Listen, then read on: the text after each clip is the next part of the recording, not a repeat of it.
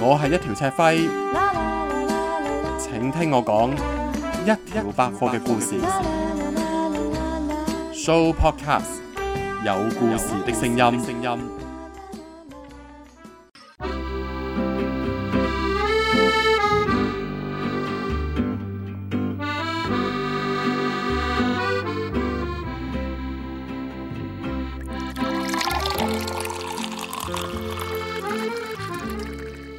由清茶烈酒，到糖水靚湯，從古今資訊到生活趣談，當文化貴婦，遇上草根危毒，與你細味各式中外飲品，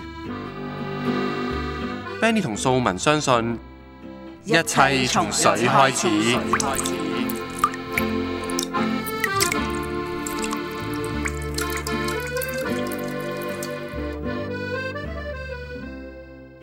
Benny 啊，點啊，素文？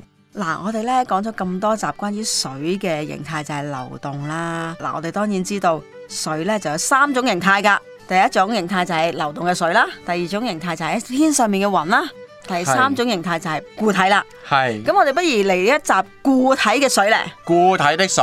係啦，因為咧你上一集同我講到龜苓膏，我就諗到嗯龜苓膏其實都有水喺入邊 噶。龜苓膏裏邊有水，因為佢係落咗呢一個涼粉草，於是乎就增加咗佢凝固度啦。 所以又變成凝固咗一嚿啦。冇錯係啦。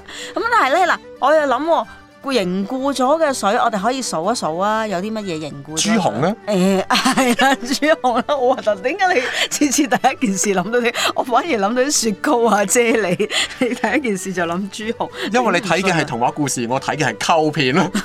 誒 OK 係，除咗朱紅仲有咩啊？誒我嗱我我頭先講咗雪糕，有啫喱，仲有咩咧？果凍啦，誒、都係啫喱一種啦。咁仲有刨冰啦，仲有咧仲有呢一個叫做豆腐，又算唔算呢？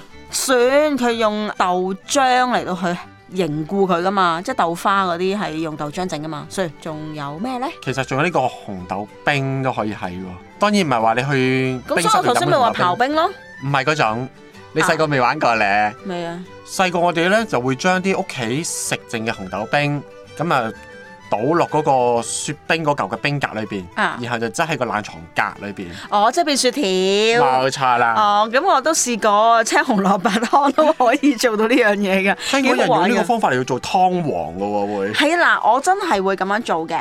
咁嗱，點樣做呢？就係、將啲金菇啊，嗯，你將佢煮咗水之後呢，就打爛佢啦，打溶佢啦，可以將佢愛嚟做嗰個叫上湯。係咁呢，就可以一粒粒咁雪咗佢，即係好似冰格咁樣擺喺度。變咗粒粒湯啦。係啦，粒粒湯到時就掉一粒粒落去。咁但係呢啲當然係比誒我哋嘅味精啦、雞湯味精一粒粒嗰啲咧新鮮好多。咁就儲存時間亦都唔可以太過長㗎。咁其實雞湯啊、牛湯啊、乜嘢湯啦嗰啲汁咧都可以咁樣整成一嚿嚿咁擺喺雪櫃㗎。我突然之間忽發奇想諗一樣嘢乜喎。嘢啊？嗱，啲小朋友唔中意飲藥水，嗯唔中意飲涼茶嘅話，嗯。用呢個方法呃細路咁呃得唔得呢？誒嗱、好似 即係嗱，我飲藥咧，我記得中醫成日同我講，趁熱飲啊，你唔好成日凍咗先飲啊， 因為佢知我咧做嘢咧唔知時間，沖咗個藥咧就擺咗喺隔離啦，或者煲咗個藥擺喺隔離，跟住就凍咗都唔飲，佢成日都知道我有呢個咁嘅習慣。咁就飲到好脹。係啦，佢成日同我講話記得熱飲，咁所以你呢個又唔肯飲藥嘅方法，我覺得誒、呃、難少少，係啦，定係譬如我哋飲藥水好難變佢凝固噶嘛，變啫喱得唔得啊？藥水變啫喱即咦係可或以者溝喎。落啫喱啫喱粉，再開水，倒少少藥水，溝咗佢，咁啊食啫喱嘅時候食到藥咯。 即是將佢變成粒糖咁樣喎。係喎，咁啊好似幾好味喎。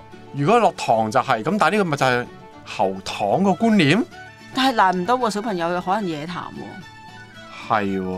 啊，啊唔緊要，你比較凍嘅嘢去嚼下嚼下，佢已經好開心㗎啦，已咁經。係啊，奶冰都好開心㗎。咪係咯嗰時咧細個咧攞住一嚿冰咧係咁啜係咁啜咧，我覺得好興奮嘅一件事嚟嘅。嗱，我哋繼繼續去我哋嘅固體食啊物，雪糕。雪糕咧係啦，佢係算係凝固嘅食物啦。佢有譬如而家咧，我發覺啲雪糕咧，佢哋反而係偏向雪巴為主。而家即係啲人中意食嗰種，佢係一啲好細好細，要加咗奶啦，或者係加咗啲果汁嘅一啲冰類。令到咧大家食嘅時候咧，嗰、個口感係清新啲，冇咁重奶味。呢一種我覺得係好開心嘅一樣嘢嚟噶，因為又啊咁口感上面冇咁肥，但係實際上當然佢嘅卡路里仍然係好高啦，嗯奶入邊嘅成分啦，同埋糖嘅成分都好重。不過咧，而家咧我就知道咧，好多時咧啲家長為咗滿足小朋友有得食雪糕，咁佢哋點樣做咧？就係、買一部雪糕機翻嚟。哇！咁幸福嘅啲細路，而家啲細路真係好幸福㗎，早知係咁，我遲三年出世啦。啊好幸福㗎，真係鋼琴咧呢啲嘢咧，簡直係誒基本嘢嚟㗎，對佢哋嚟講，即係其他嘢先至係重點嚟㗎。基本嘅地獄嚟嘅喎，而家鋼琴應該係係啦，係地獄啦，即係等於我哋細個一定要我哋學英文、學中文咁樣嗰啲咁嘅嘢嘅啫，即係基本度。咁好啦，佢哋嗰個雪糕機咧，佢哋會啲媽咪咧會自己加奶粉啊、加水啊、加佢哋新鮮嘅水果嚟到做雪糕俾佢哋食㗎。咁其實嗰部機啊唔係好貴，一千零蚊啫。千零蚊，咁啊自己屋企整雪糕，我諗我阿媽應該唔係咁樣做，佢覺我覺得得你係好浪。浪費咯，其實嗰部機可能玩兩三次就唔玩㗎啦。你細個你有冇食過一啲冰條呢？係當然唔係話有雪糕有雪條棍嗰只喎，係、嗯一條膠套，好似臘腸，但係永遠都係一孖一啊孖啊芝士冰咧。芝士冰好平噶嘛，幾蚊有一條噶嘛。即仲有一係條我細新嘅個喎其實咧係比較少買呢啲嘢嚟食嘅，因為咧我係好大個先有零用錢嘅，因為我哋啊家貧 啦，係咁所以咧就好細個都係冇零用錢。咁我好見到同學咧，佢哋就拎住呢啲咁嘅啊棒棒棒咧嚟到食嘅。咁佢哋咧就有時咧有啲就係水嘅，佢哋溶咗啦嘛。咁但係有啲咧就係冰嘅，咁佢哋咧就有時好好啦，有啲同學仔不一半請我食嘅時候咧，我就覺得好開心、好幸福啦。我細個啲同學食呢樣嘢呢，嗯係食係就好戇居嘅，佢哋嘅做法係點樣樣啊？你食呢樣嘢，本來你係預佢係條冰條嚟㗎嘛。係啊，我就但有啲溶咗佢嚟飲噶嘛。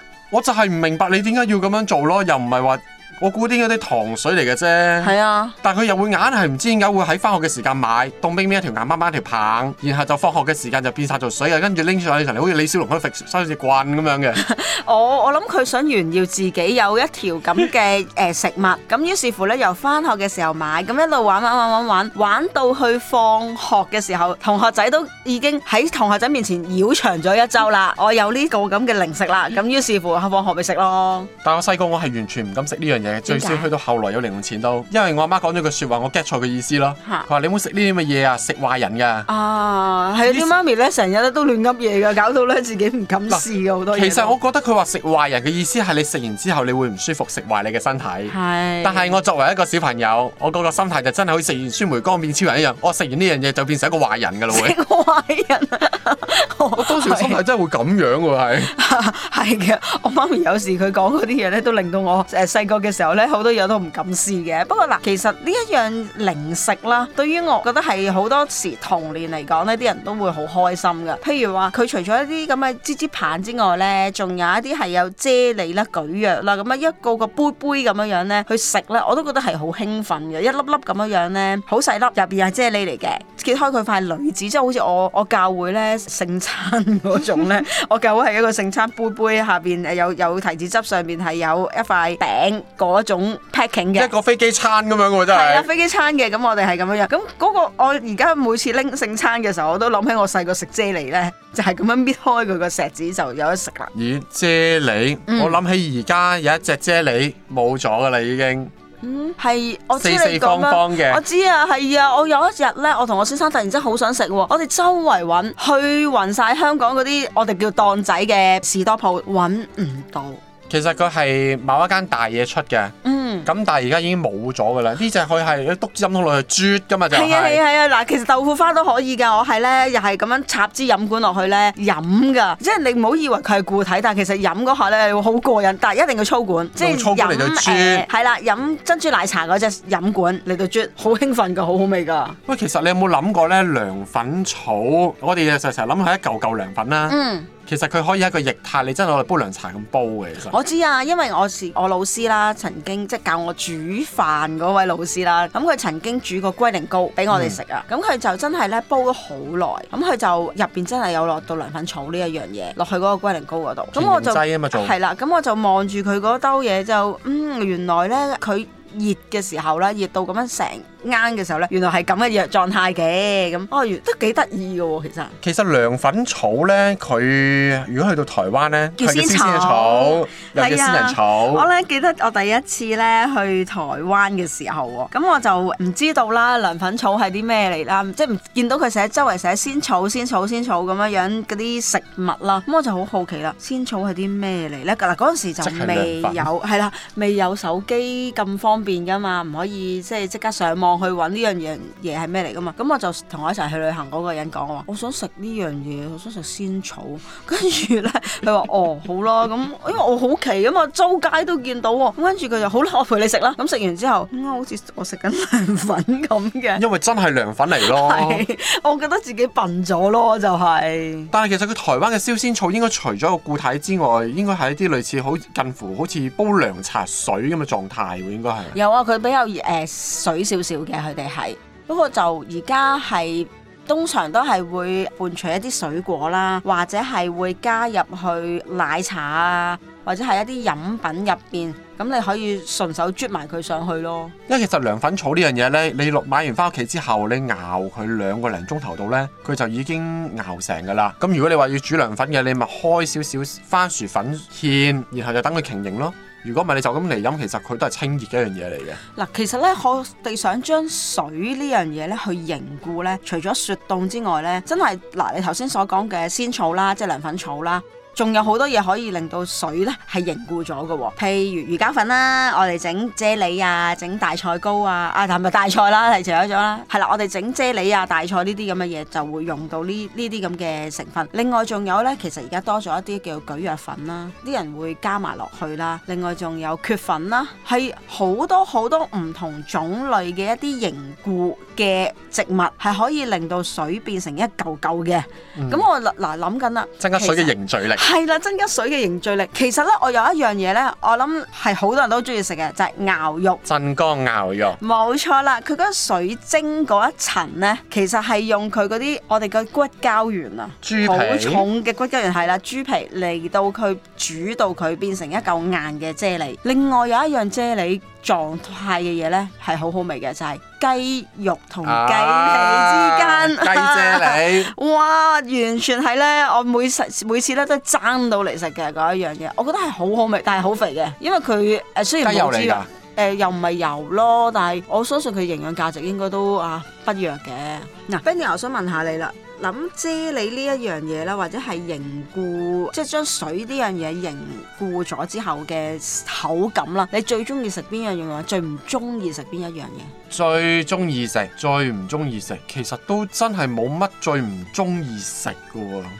嗯嗱、啫喱啊、布甸啊、涼粉啊，其實樣樣嘢都啱嘅喎。咦，你真係誒誒幾易養喎！你真係樣樣都啱。我咧其實係唔中意大菜嗰種口感嘅。嗱，大菜食落去咧，其實係爽口噶嘛。係啊，佢咬落去係嗰個味道係唔同啫喱咁煙韌噶嘛，因為我本身我個人咧係中意食啲煙煙韌韌嘅嘢，所以蒟蒻啊呢一類咧比較啱我少少嘅。但係咧大菜咧佢種爽口程度咧，可能大家會好中意，但係對於我嚟講咧，誒、唔夠嗰種煙韌度，所以我就唔中意啦。所以我先問你，你唔中意邊類咯？呢個我份外喜歡嘅喎。哎原因因為其實我細個我係冇零用錢㗎，嗯但係我就會睇到啲同學去買嗰啲用啲扭蛋殼啊套住嗰啲咁嘅大大菜。蛋蛋啊！係啊，咁你細個冇嘅時間，你大個你就好限制正如點解而家啲超合金玩具可以賣到成千幾蚊一隻？係因為就係呢啲咁嘅 kit 豆使到咯。咪就係啦，係啊啦咁所以呢樣嘢其實我會有少少情意結，我會分外喜歡嘅。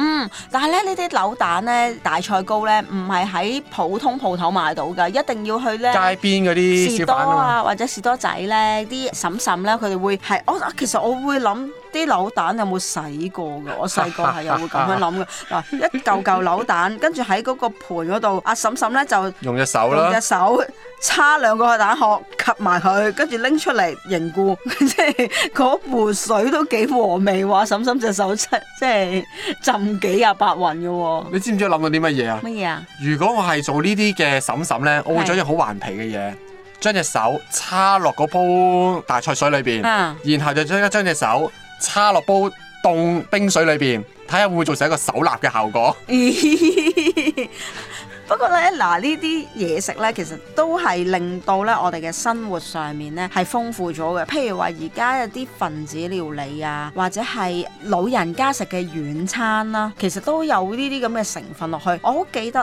咧，最近睇過一個節目啊，係講到啲老人家佢哋真係吞唔到嘢，佢哋食唔到嘢，咁但係。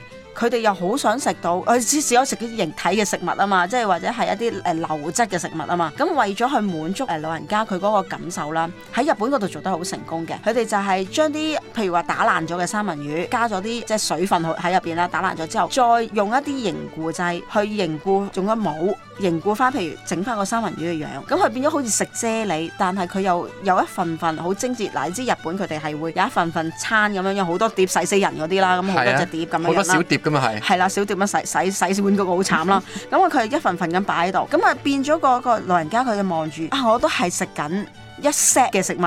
雖然佢全部都係一啲啫喱嚟嘅，但係我都係滿足到，而且個味道個口感，啊口感唔好理啦嚇，係啊味道都係嗰一樣嘢，嗰一樣嘅味道，係個啦形態唔同咗因為有啫。時我而家去探我外婆咧，我見到佢食嗰個糊仔餐咧，老實講，你都唔想食啦，你係咁執個阿婆食，真係好慘噶嘛。咁有時咧餵佢食咧，咁點樣咧？我阿婆婆唔肯食嘅時候咧，我哋咧就會不一個蘋一斤蘋果蓉嗯加一斤。糊仔嗰啲菜蓉兩溝俾佢食，咁即係好似有少少甜味，去滿足佢個口感咯。咦，你用呢個雞尾酒療法嚟對醫佢厭食症喎？你喺度，但係其實真係好難食嘅，自己都試過食啦，即係我會試味嘅， 係啦，即係我會覺得係唔好味咯。咁呢一個凝固將水分去凝固咗呢一個做法呢，我覺得係令到老人家都可以受惠，其實係唔錯嘅一個諗法啦。